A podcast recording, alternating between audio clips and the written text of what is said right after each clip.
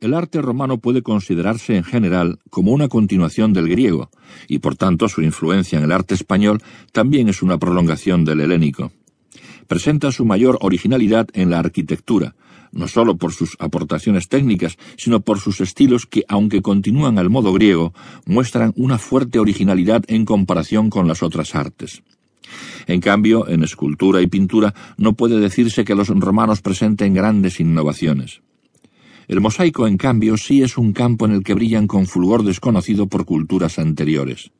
Hay que decir que también beben los romanos de sus antecesores etruscos, pero estos también tienen una gran deuda con el arte helénico, por lo que al fin y al cabo terminamos en la misma cuenta.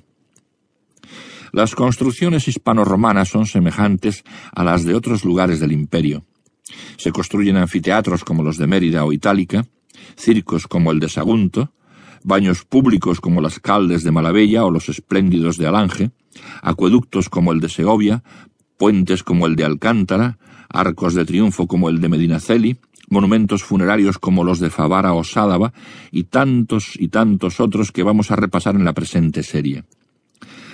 Algunos, como el Teatro de Mérida o el Acueducto de Segovia, en excelente estado de conservación después de casi dos mil años, lo que demuestra la firmeza y calidad de sus construcciones arquitectónicas, semejantes a sus incomparables vías o carreteras que surcan toda la península, lo mismo que en gran parte de Europa, y que consiguieron mantener en pie un imperio económico y militar como el romano durante más de cuatro siglos.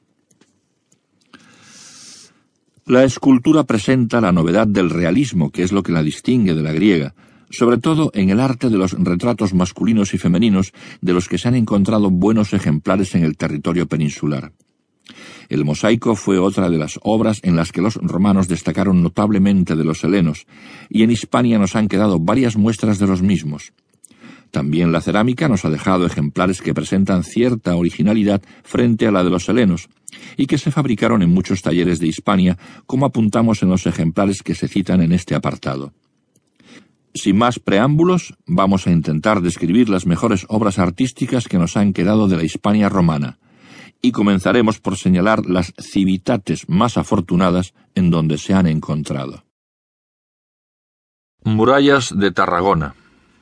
Para la defensa de puntos estratégicos y de sus ciudades, construyeron los romanos murallas y torres de las que, aunque no se conserva mucho, lo que conocemos sirve para apreciar su importancia y su sistema constructivo.